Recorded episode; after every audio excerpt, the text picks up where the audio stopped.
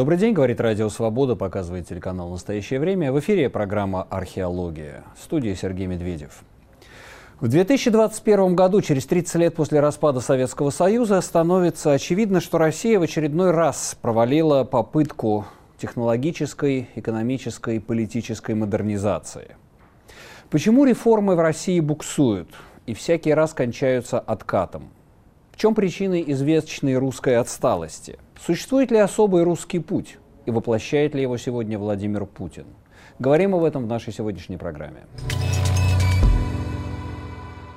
К 2020 годам стало очевидно, что Россия провалила очередную попытку политической и экономической модернизации, променяв ее на иллюзии имперского величия и восстановления авторитарной власти внутри страны. Уже 10 лет нет экономического роста. В его отсутствие власти гордятся стабильностью, но не могут не понимать, что затянувшаяся стагнация лишь увеличивает социальную напряженность. Растет социальное неравенство, бедность. Политические институты разрушены. В обществе возвращается архаика и патриархальная мораль мораль, а реформы и модернизации, которые начались в 90-е и 2000-е годы, окончательно исчезли с повестки дня и словаря власти. В недавно вышедшей книге Дмитрия Травина автор размышляет о парадоксах модернизации и о том, чем исторический путь западных стран отличался от российской колеи, в какой момент наметилось отставание России от развитых стран и возможно ли его преодолеть, почему не удаются российские модернизации, почему реформы сменяются реакцией и существует ли российский особый путь.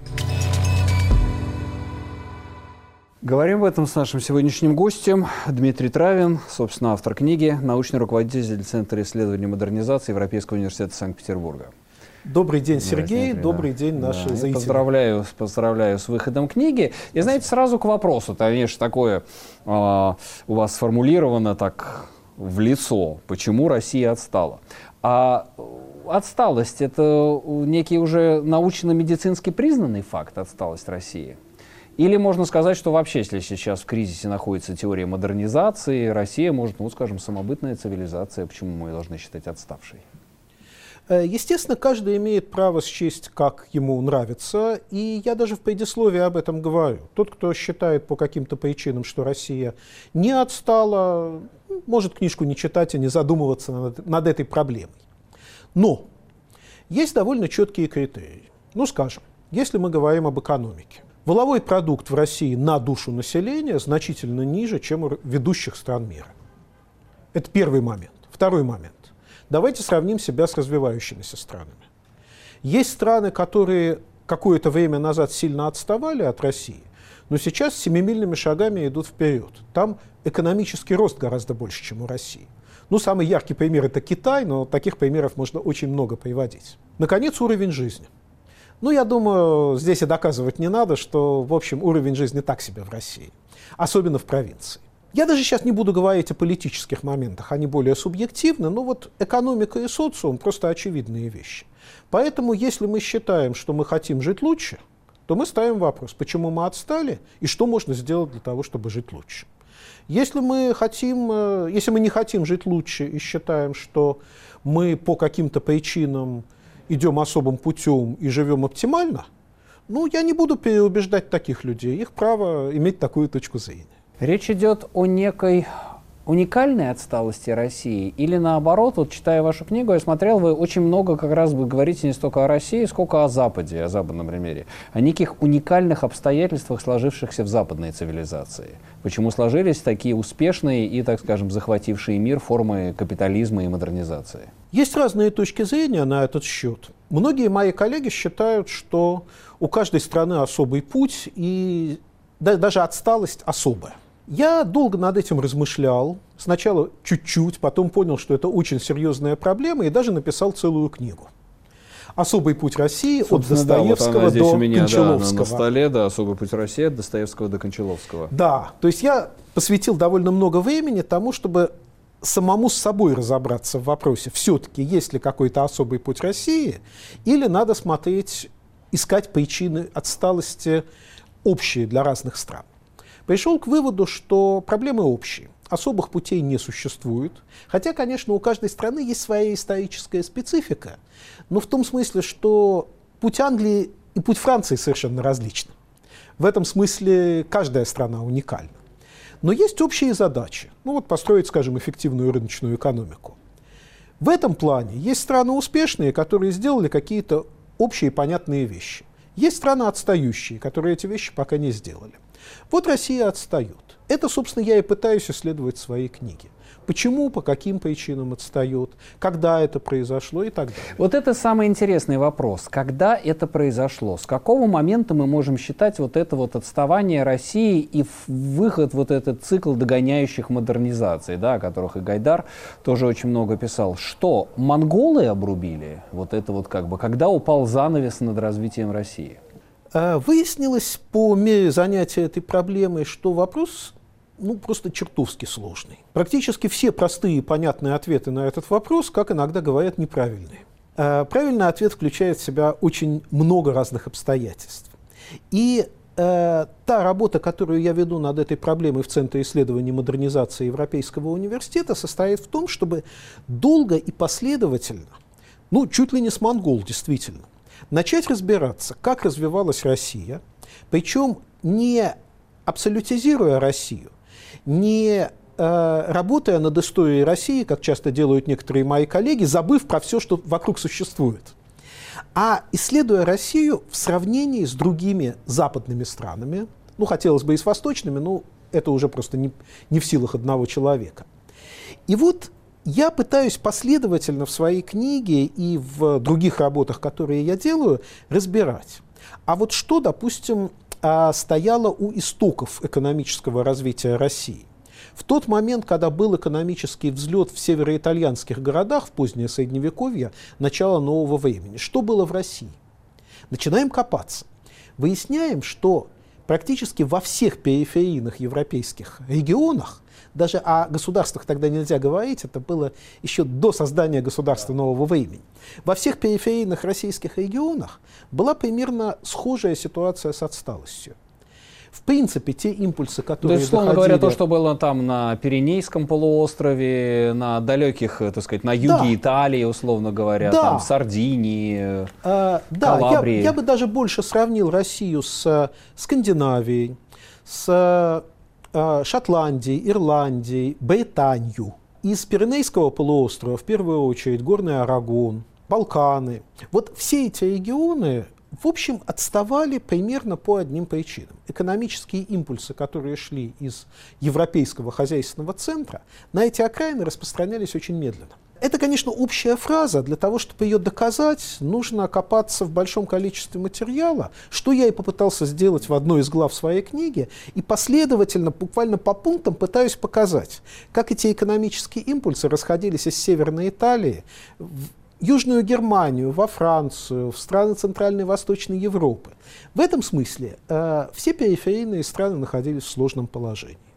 Но кроме этого, конечно, влияли и э, набеги, сознательное уничтожение экономики, которое в, э, еще в темные века и затем в э, средние века происходило в Европе. Мы сейчас часто говорим, ну вот буквально даже о современной путинской России. Нельзя наезжать на бизнес. Если какие-то силовики, там, бандиты или кто-то наезжает на бизнес, бизнес будет уходить или вообще не развиваться. То же самое можно сказать о давних временах. Если зарождается городская экономика, появляются ремесленники, купцы, купец караваном идет из одного города в другой для того, чтобы продать то, что здесь произведено, произведено там. А по дороге 10 рыцарских замков. Каждый в лучшем случае берет таможенную пошлину, а в худшем просто грабит. И это нормальная ситуация для средних веков. Еще хуже, когда происходят массовые набеги, а, ну, допустим, для Западной Европы это были набеги викингов, набеги сарацин. Для Восточной Европы это сначала половцы, потом монголы.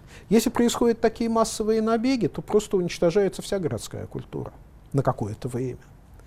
И эти, в этом я тоже пытаюсь копаться довольно Но В Европе они довольно долго происходили, и они остановились только к началу нового времени, фактически, вот это вот все.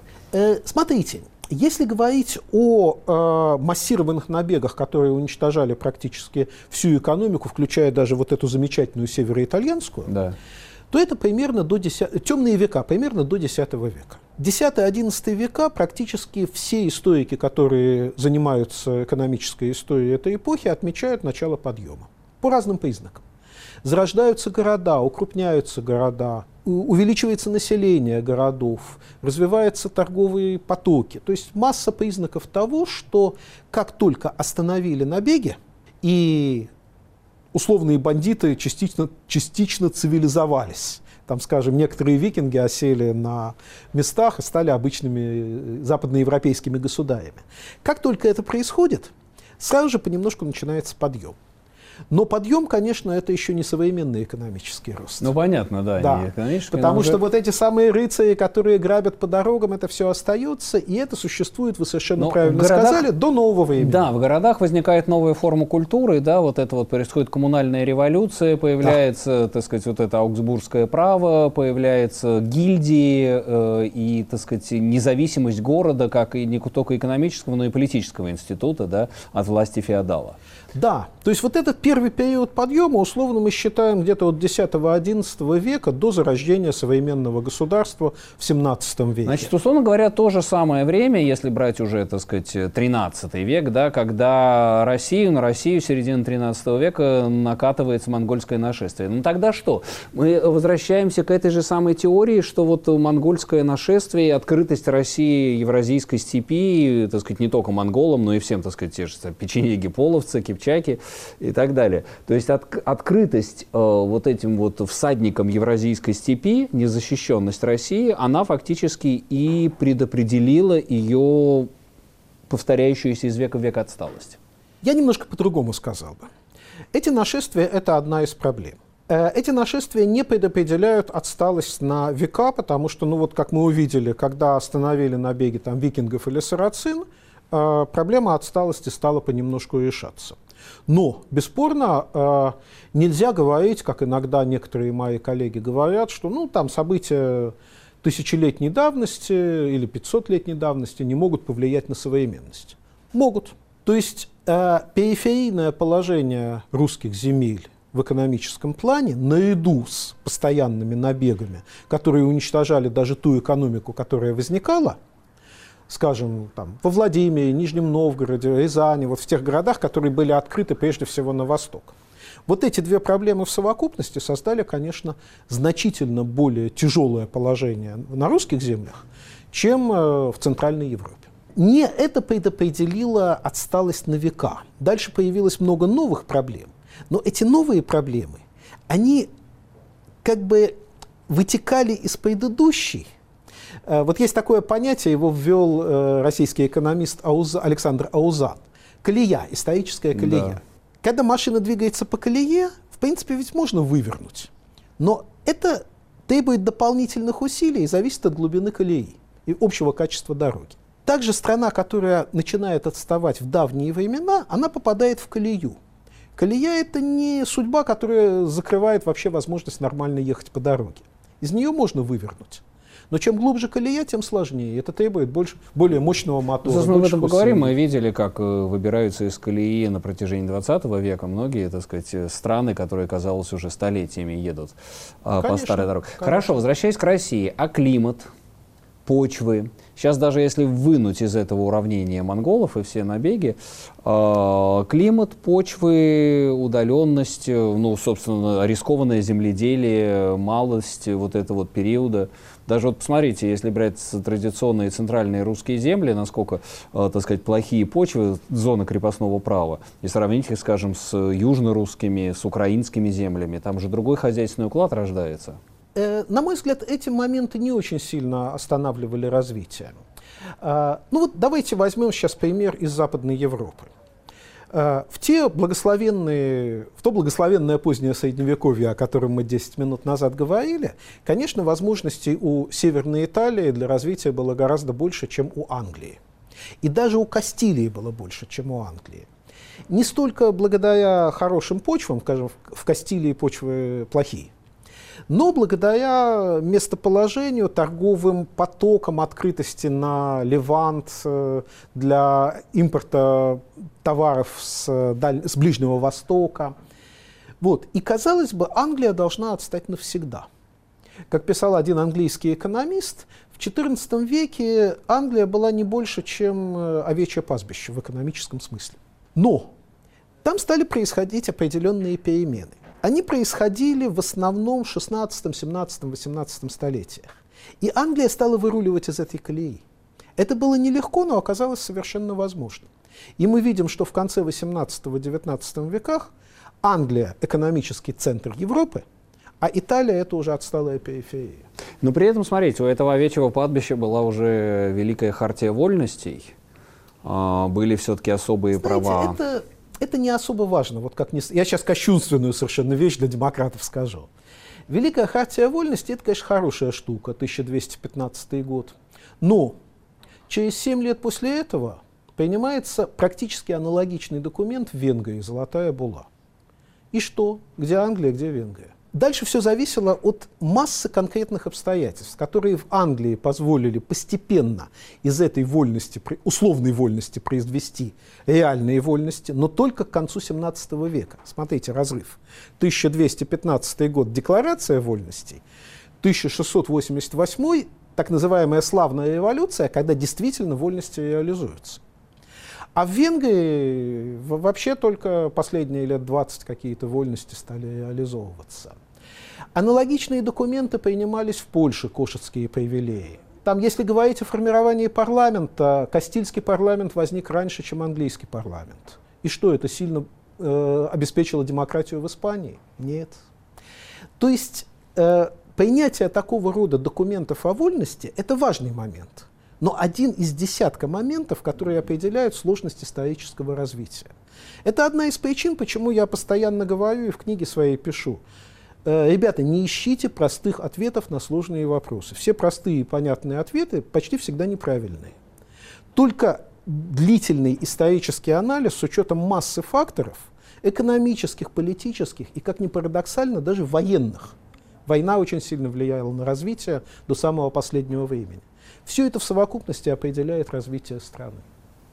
Ну, то есть э, выстрелила, если уже, так сказать, резюмировать эту часть разговора, по-настоящему выстрелила э, Северная Италия, э, так сказать, на исходе темных веков, на заре, э, так сказать, вот, ну, еще до нового времени, да, э, перед Ренессансом, да, вот, так сказать, предренессансные времена, и вот этот вот, так сказать, ядро новой цивилизации сформировалось именно там. Да, совершенно верно. Если быть точным, надо к этому немножко добавить то, что было два центра, как бы первый и второй, явно выделяющиеся на общеевропейском фоне. Первый – это Северная Италия, грубо говоря, пять ключевых городов. Флоренция, Милан, Венеция, Генуя, Сиена. Они просто по численности населения, по экономической специализации резко вырывались вперед. Вокруг них развивалась сеть малых городов, которые работали на создаваемый крупными городами рынок. И второй центр, конечно, отстававший от североитальянского, но тем не менее тоже очень мощный, выделявшийся на европейском фоне, это Нидерланды. Э, прежде всего, не то, что мы сегодня называем Голландией, а то, что мы сегодня называем даже не Бельгией, а Фландрией и Брабантом. Это два региона, ныне входящие в состав Бельгии. Э, это сначала города Брюгге, Гент, Ипр, чуть позже Антверпен. Эти два центра были ключевыми для экономики средних веков и начала нового времени. Между ними формировалась также динамичная сфера, это Южная и Рейнская Германия, потому что торговля между этими двумя центрами очень способствовала развитию городов вот в том регионе. Аугсбург, Нюрнберг, Кёльн. Кёльн тогда был крупнейшим германским mm-hmm. городом, центром виноторговли, как ни парадоксально. Плюс ганзейские города на севере э, Германии, вдоль э, побережья Северного и Балтийского морей, э, Любек, Гамбург, Бремен и еще городов 15 помельче. Программа «Археология». Продолжаем наш разговор с Дмитрием Травиным о по его новой книге под названием «Почему Россия отстала?» об уникальности исторического пути России, о том, почему с таким трудом идут в России все модернизации. И об этой же проблеме рассуждает профессор Высшей школы экономики Андрей Заостровцев в разговоре с нашим корреспондентом Антоном Сергеенко. Есть э, как бы пропагандисты особого пути, которые примерно связывают с ним Россия превыше всего. Они дают вот эти нормативные оценки, ценностные оценки. Ну, а мы отличны там от Запада, и это демонстрация нашего социального, политического и прочего превосходства. Вот первая часть верна, а вторая нет. Скорее, может быть, даже наоборот. А так, конечно, Россия – это не Европа. Вот вопреки Дмитрию Травину я могу прямо заявить. Сегодня это очевидно для большинства. Ну, просто Дмитрий, он придерживается концепции модернизации, которую полюбил очень давно, еще в начале 90-х годов, она гласит, что неизбежно должен быть прогресс, это закон общественного развития, что мы будем идти, вообще весь мир, не только мы, будет идти от э, несвобод к свободам, Э, экономическим, политическим и так далее. Да, конечно, я не буду примативизировать концепции своих оппонентов, они признают, а как бы не признавать, что на этом пути есть трудности, отступления, э, провалы даже, но общий вектор остается вот неизменным. На мой взгляд, это не так. Эта концепция, она отражала ну, какой-то отрезок времени – когда эти иллюзии были вполне оправданы, я сам их придерживался почти все 90-е годы. Такие системы, как в России, они сами по себе не рушатся, они довольно прочные, поскольку них э, выстроены на очень э, основательном историческом фундаменте. Независимо, как мы их оцениваем лично, мы можем быть с ними не согласны, мы можем их ненавидеть, не любить и так далее от этого мало что изменится. То есть в России нет даже ну, такого процента населения, которое бы разделяло вот какие-то, как мы говорим, западные ценности прав человека, суверенность личности там, и так далее, и так далее, и так далее. Андрей Заостровцев в разговоре с нашим корреспондентом Антоном Сергеенко. Продолжаем наш разговор с Дмитрием Травиным. Но вот сейчас хотелось бы поговорить, все-таки вернуться ближе к России. Мы попытались а, понять... Сергей, да. а можно прокомментировать э, слова Заостровцева? Да.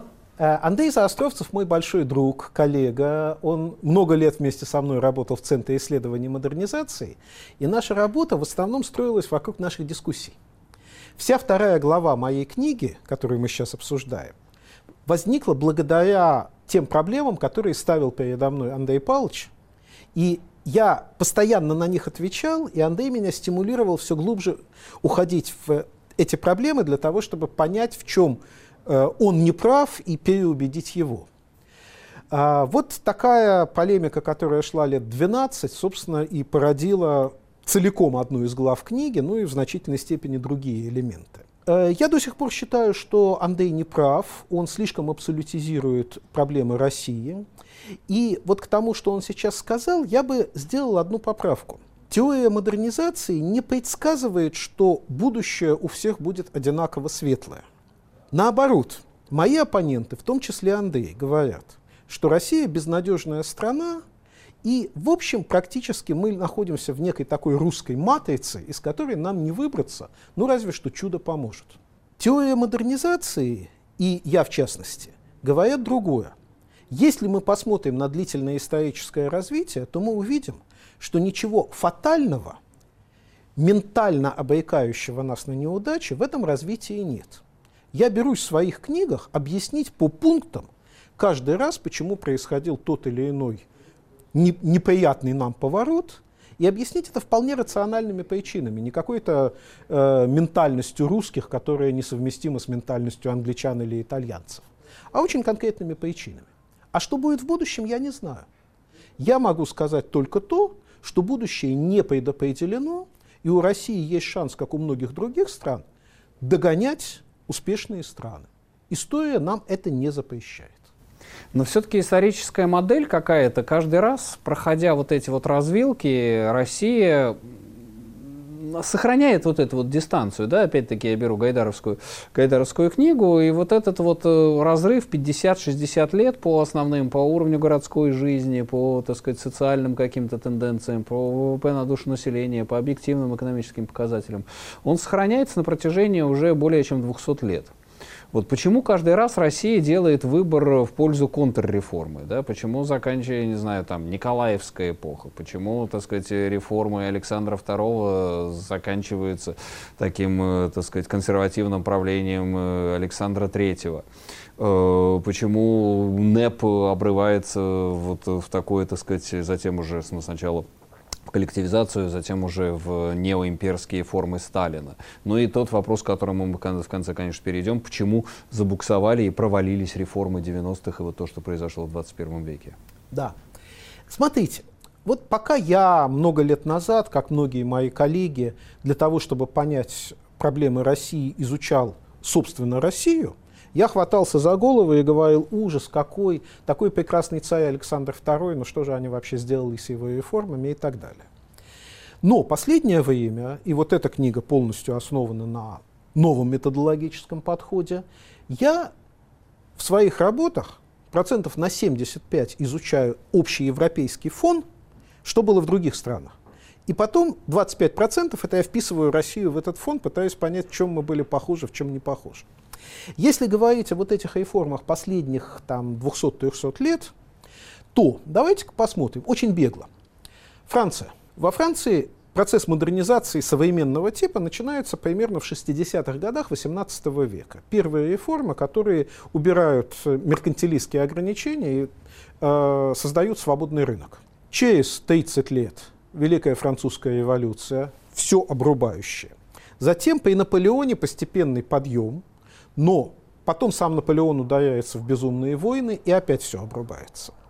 Затем снова медленный подъем, в основном не в период реставрации, а июльская монархия Луи Филиппа. Затем еще под... Да, снова эволюция 1848 48 года. Да. Затем империя Наполеона II очень успешный в экономическом смысле проект. И снова эволюция. Четыре эволюции за сто лет во Франции. Каждый раз все обрубается, рушится. И только пройдя вот этот вот примерно 100-150-летний период неудач, Франция становится демократической и относительно рыночной страной, более успешно двигающейся вперед. Германия. Меньше эволюций, зато более жесткие и кошмарные даже авторитарные режимы. Революций крупных только две, 1848-1918. Но зато нацистский режим, какой, да. Да, ну, всем понятно, не надо характеризовать. Вот таким образом можно посмотреть историю Италии, Испании, стран Центральной и Восточной Европы. То, что иногда называют российскими циклами, ах, какой ужас, Россия только начала подниматься, потом рухнула. Это общая проблематика модернизации любой страны. Не бывает гладкого движения вперед нигде. В основном, если очень кратко сказать, по понятной причине. При каждом движении вперед появляются группы интересов, которые от движения выигрывают в краткосрочном плане и проигрывают. Когда мы только начинаем двигаться вперед, выигравших чуть-чуть, проигравших много. Проигравшие давят и опускают все вниз. Но с каждым новым поколением появляется больше людей, адаптирующихся к переменам и не желающих возврата к старому. Поэтому постепенно, с десятилетиями, иногда со столетиями, количество групп интересов, выигрывающих от перемен, становится больше, чем проигрывающих. И вот примерно так и осуществляется модернизация, которая занимает 150, 200, 250 лет практически в любой стране. Но почему же в России не складывается вот эта коалиция перемен каждый раз? Количество людей, выигрывающих от модернизации. Складывается. Скажем, если говорить о великих реформах Александра II, я буквально в прошлом году сделал большую работу, несколько для меня самого оказавшуюся неожиданной. Она опубликована в очередном докладе Центра исследований модернизации на сайте Европейского университета и в будущем, надеюсь, через пару лет войдет в мою новую монографию. Я посмотрел, как менялись общественные настроения и группы интересов, поддерживавшие и не поддерживавшие крепостное право, с Петра до э, 1861 года. Да. Да. Значит, ну, с Петра до Екатерины вообще вопрос о крепостном праве не стоял, то есть это просто не подвергалось сомнению. По Екатерине первая попытка отменить рабство, с которой с, с, с этой идеей, собственно, молодая принцесса и поехала из Германии. Дальше мы видим, как это все совершенно не прокатывает, и Екатерина от этой идеи отказывается. И дальше с каждым поколением на протяжении примерно 100 лет появляется все больше и больше групп интересов, которые понимают, что крепостное право нужно отменять любой ценой.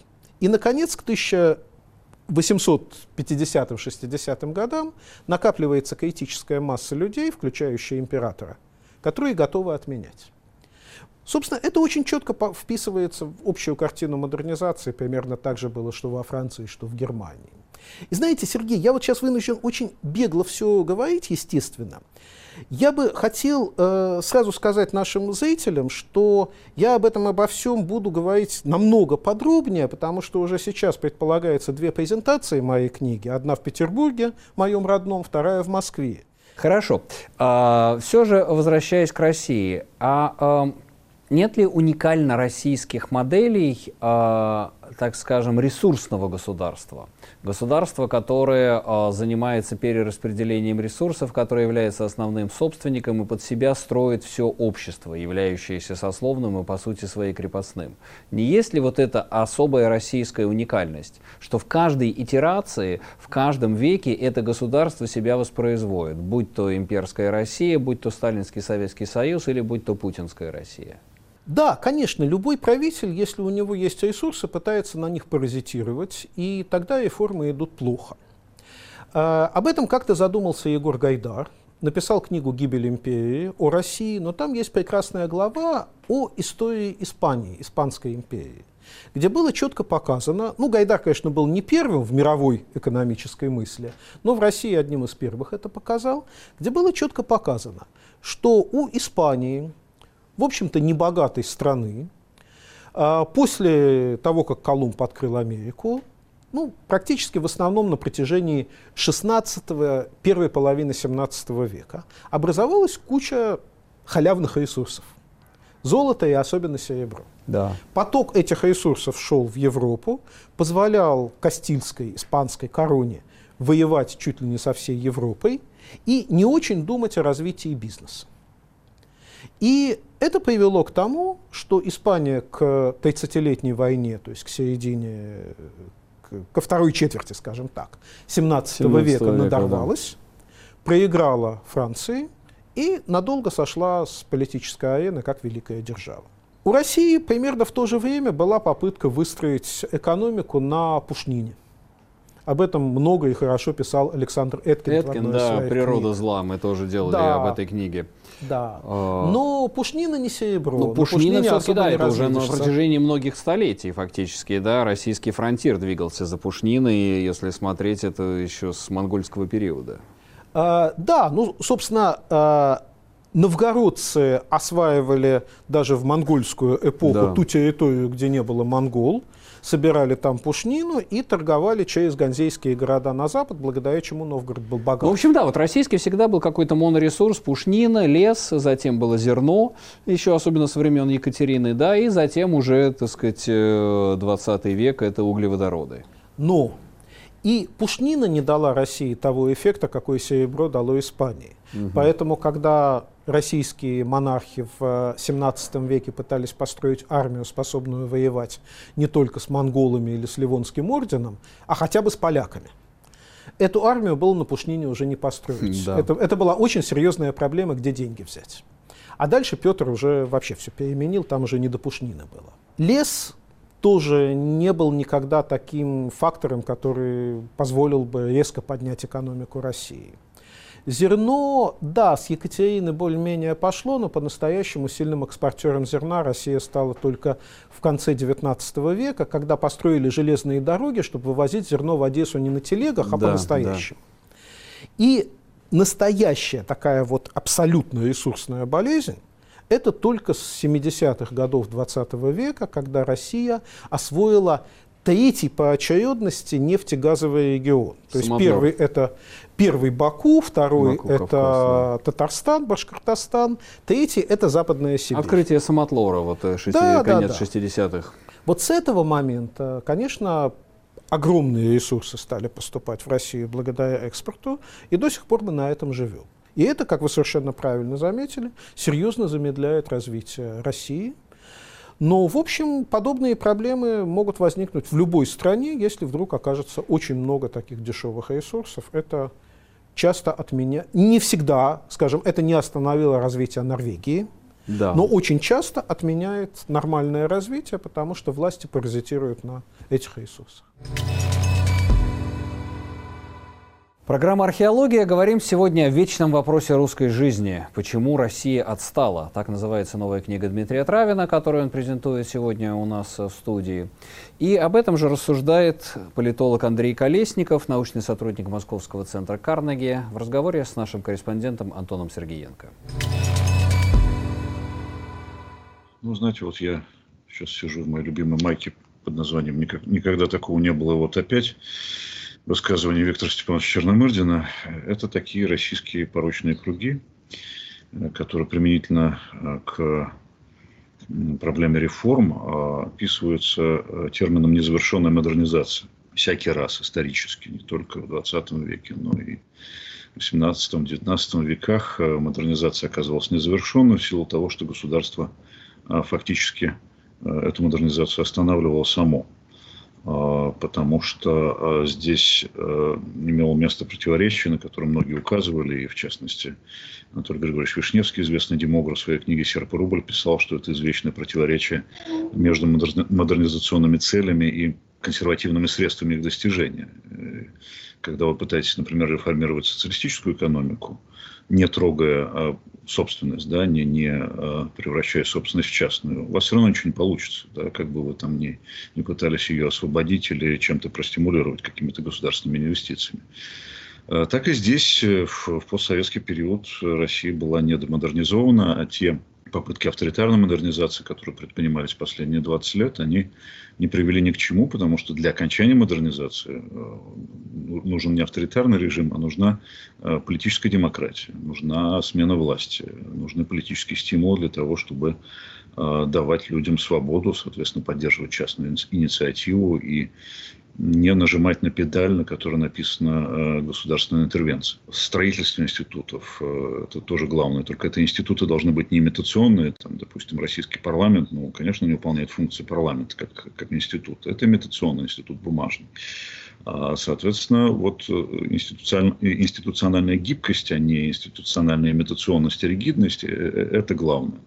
Но исторический путь и эффект колеи, о котором много спорят, он все-таки тоже имеет значение.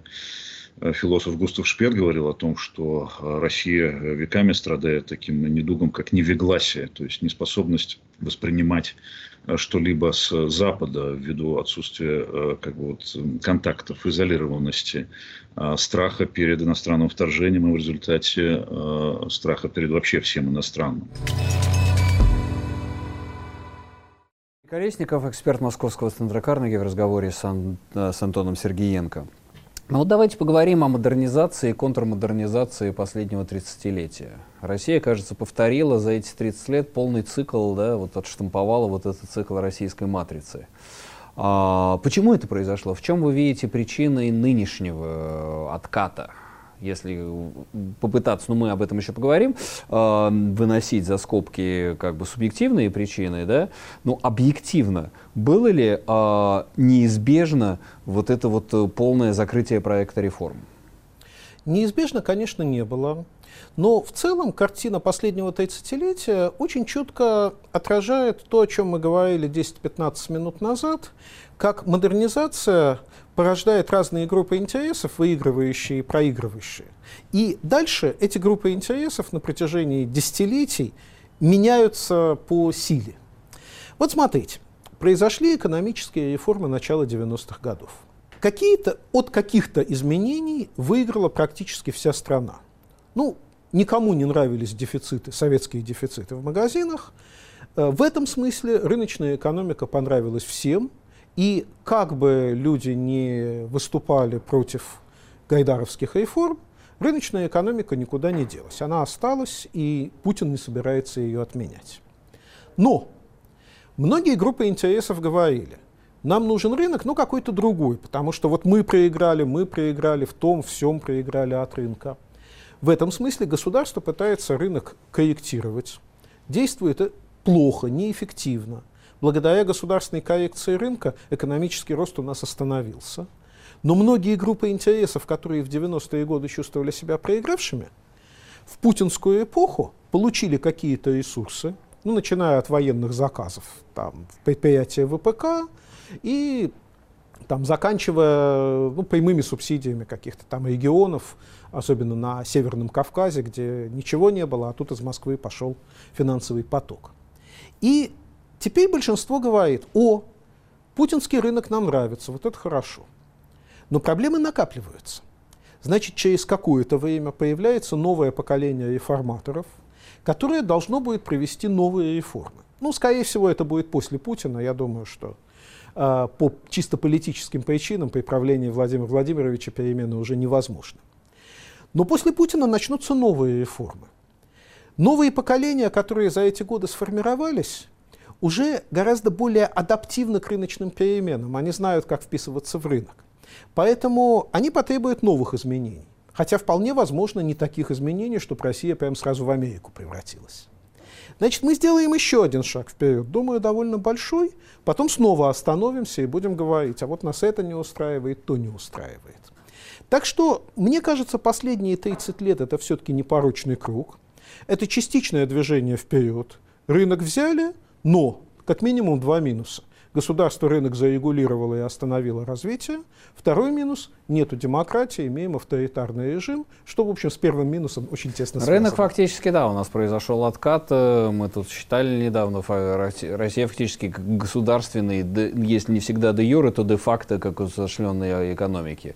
Возвращается Тем не все менее, эти госпредприятия. Э, тем не менее, есть такое понятие, я его ввел в э, разговор и очень его пропагандирую.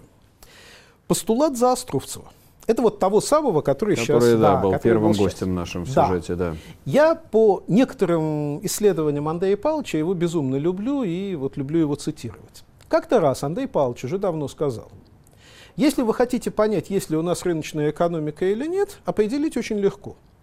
Если летом чем жарче, тем больше пива, то это рыночная экономика.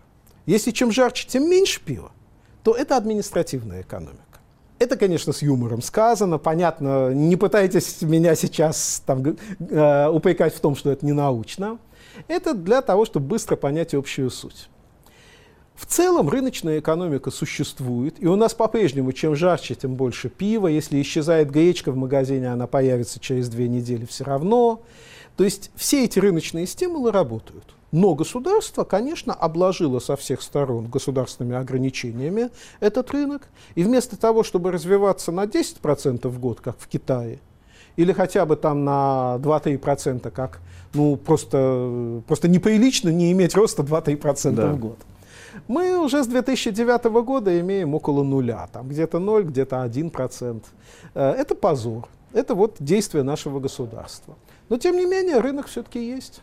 Ну, в нынешнем виде, особенно после 2014 года, когда, очевидно, совершенно геополитические приоритеты возобладали над модернизационными, над открытостью, а, можно ли сказать, что путинизм – это консервация отсталости? Я все-таки люблю какие-то э, более сложные определения. Мне не нравится политика Путина. Но, но... даже уже не Путин. Смотрите, вот сейчас да. я беру последние планы Шойгу да, строительство какие-то мега, вот это поздний Брежневский Советский Союз, мегапроекты, города в Сибири, даже уже больше, чем позднебрежневский, милитаризованная экономика, армия основа возрождения общества. Вот это вот то, что недавно в статье его советника было. Да, ну, знаете, от демагогии даже крупного министра до реального развития огромный путь. А если какой-то советник что-то написал, то это часто вообще недоразумение. Я бы все-таки из этого больших выводов не делал. Вот Хорошо. реальность, которую Путин создал, это реальность, ее можно анализировать. Да, э, отсталость, э, конечно, усилилась за эти годы. Но эта э, логика режима состояла не столько в консервации отсталости – сколько в извлечении ренты из вот. российской экономики в интересах, ну, грубо говоря, правящего класса. Я не люблю классовую терминологию, да. я не марксист, но очень упрощенно можно так сказать. Об этом прекрасно пишет мой коллега и друг Владимир Гельман из Европейского университета в Петербурге. Там книга «Авторитарная Россия» только что вышла. Поэтому мне даже об этом писать много не надо. Володя просто это объясняет исчерпывающе. Ну да, здесь мы возвращаемся к вот этой извечной российской э, проблеме. Я бы сказал, что если говорить о русской колее и возможности из нее вырваться, мы неизбежно говорим о государстве. О том, что государство со своими приоритетами, а это прежде всего сохранение власти и э, охранительный приоритет, и извлечение ренты. То есть рентные, э, выживание и охрана, то есть такие как бы нижние самые инстинкты по пирамиде Маслоу, да, государство не занимается целями развития. То есть фактически возобладали вот эти вот э, традиционные российские государственнические инстинкты. Они не традиционные российские. Любое государство, которое не ограничено демократическими институтами, будет заниматься примерно этим там хоть немецкий, хоть французский, хоть английский правитель, если его демократия не ограничивает, он будет тянуть в своих интересах э, ресурсы из страны. Как только появляются демократические ограничители, возможностей для разворовывания становится меньше. Они все равно в какой-то степени сохраняются, но в демократических странах все-таки в среднем уровень коррупции, конечно, ниже, чем в такой стране, как Россия. Не всегда там Украина пока не особо вписалась в демократию, но э, устоявшиеся демократии воруют гораздо меньше, чем авторитарные режимы. Россия сейчас становится, даже если говорить немножко с другой стороны, зайти таким адвокатом дьявола, Россия в чем-то опережает глобальные тренды в контрмодернизационном тренде. Да? Путин предвосхитил а, глобальную моду на архаику. И Трампа, и Брекзит, и Возрождение поднимают голову новые правые, антииммигрантские движения а, в Западной Европе. То есть весь тот проект, который начал возрождать Путин с начала 2000-х годов, он фактически вот этот контрмодернизационный а, оказался своевременен для нынешней Европы. Вы не находите? И вообще мира. Э, мне кажется, это вот почему произошло. Э, в любой самой демократичной стране, естественно, есть какое-то количество политиков и какие-то группы интересов, которые смотрят архаично и хотят какие-то движения остановить. Э, в демократиях они редко побеждают, но бывают иногда такие эпохи, ну вот сейчас такая эпоха, и, скажем, после Великой депрессии в 20 веке была такая эпоха, когда создаются для деструктивных сил особые возможности развития.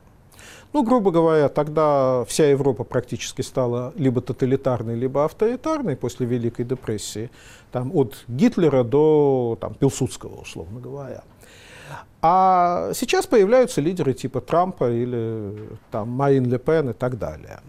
Но когда такого рода лидер появляется в стране чисто авторитарной, mm-hmm. как Россия, и захватывает власть и имеет возможность 20, 30, там, 40 лет у этой власти оставаться, то он с гораздо большей легкостью эти архаичные элементы вводит в нашу жизнь. Там, где Трамп должен сопротивляться, и оказывается, что Трамп, конечно, президент, но зато почти вся пресса против него, или там Марин Ле Пен, конечно, крутая, но в какой-то момент почти вся Франция, вне зависимости от партийных различий, может сплотиться для того, чтобы ну, еще ее папаша Ле Пен не стал президентом. Да. Вот в чисто авторитарной стране, уже сложившейся авторитарной стране типа России, оказывается, что вот этих сдержек и противовесов нет. И получилось, что Путин какие-то вещи реализовал, о которых э, западные консерваторы пока только мечтают. Следующий шанс на модернизацию России, он связан только со сменой режима? Думаю, да. Э, мне известен только один э, пример, и пока никто из Э, коллег меня не переубедил, хотя я все время этот вопрос ставлю. Франко? да, совершенно верно. Когда стареющий автократ вдруг сказал, ребята, делайте, что хотите, я поехал за грибами, а править страной я устал. Почему, вот, вот, кстати, вот скажите, почему в России, вот если сейчас пытаться спроецировать на следующее десятилетие, почему невозможен франкистский сценарий? Так было бы так хорошо. Он... Пакт Монкло, чтобы крупнейшие силы заключили, пакт забвения заключить о том, что, так сказать, окей, забудем преступления там, сталинизма и нынешнего режима, двинемся вперед. А почему вот такой сценарий невозможен? Столько мы говорили о похожести периферийных России и Испании. Так, а он оказался нигде невозможен. В том-то и дело, что я не знаю ни одного, кроме Франка, случая автократа, который вот в первую половину своей жизни был деструктивным автократом, а потом позволил молодым технократам сделать реформу. Обычно автократ, стареющий автократ, во-первых, боится за свою власть и всех вот так вот зажимает. Во-вторых, у него уже ментальность такая, что вот я же великий, думает он. Если я в первую половину жизни делал так-то и так-то, значит, вот это вот наше величие. Говорил с Ганди. Да, да. с Ганди говорил. Да. Вот, там, Франко спас страну от коммунизма, но он же, он же великий, я спас страну от ну, коммунизма. Да, проблема осени патриарха. Да, да. Вот, так что ни один автократ ни в одной европейской стране не вел себя как Франко. Так что это не чисто российская проблема. Автократ либо умирает в силу возраста, либо где-то происходит революция, и раньше происходит демократизация, чем автократ помрет. И вот тогда начинаются перемены. В будущем для модернизации России необходимо ли сохранение роли российского государства? Или нужно его уменьшение, ну не скажу демонтаж, но сокращение? Потому что вот мне кажется, глядя на а, истории модернизации и контрмодернизации в России, то, что действительно отличало Россию от других стран, других примеров, это огромная и в итоге тормозящая роль государства. Знаете, это не совсем так. Вот есть замечательный петербургский историк Борис Миронов, я считаю, вообще лучший историк современной да, России. Да. И он и в книгах писал, и как-то лекцию специально об этом прочел. Он говорит, ну вот мы говорим, что в России всегда было очень много государства. Но, простите, до Петра в России практически не было бюрократии. Ну да, количество бюрократов. Но если нет бюрократов, значит, роль государства по определению была маленькая. Значит, на местах был один кормленщик, который, значит, кормился, а все остальное происходило посредством самоуправления в тех или иных формах. Э, роль государства, конечно, нужно сокращать, если мы хотим, чтобы экономика развивалась лучше. Но, хоть я и либерал по взглядам, я не идеалист, и я не надеюсь, что Россия станет по-настоящему либеральной страной. Думаю, что после Путина роль государства несколько снизится, что позволит нам иметь там какие-нибудь 3-4% роста ВВП в год. И это будет нормально. Мы не будем иметь 10% ВВП. Мы не сможем сделать Россию по-настоящему экономически либеральной страной. Слишком много групп интересов все-таки будет против этого. Но давайте хотя бы решим для начала задачи, которые нам посильны. Хотя бы начнем понемножку догонять Европу, не надеясь на то, что как когда-то Англия, мы вдруг из последних станем первыми. Хорошо, ну вот давайте тогда с э, такой вот с мечтами о будущем а, закончим этот эфир. Поблагодарим нашего гостя Дмитрия Травина, научного руководителя Центра исследований модернизации Европейского университета, который издал новую книгу «Почему Россия отстала». А, ну, а от себя скажу, что, вы знаете, мне кажется, может быть, одна из проблем в том, что наш президент постоянно опаздывает. Да? Путин известен своими опозданиями и к папе римскому, и к королеве британской, по-моему, тоже тоже и ко всем государственным лидерам. Так вот, может, мне кажется, что когда у нас будет лидер, умеющий приходить вовремя, тогда и страна, наконец, догонит развитой мир. Это программа «Археология». Меня зовут Сергей Медведев. Оставайтесь с нами. Радио «Свобода» и телеканал «Настоящее время».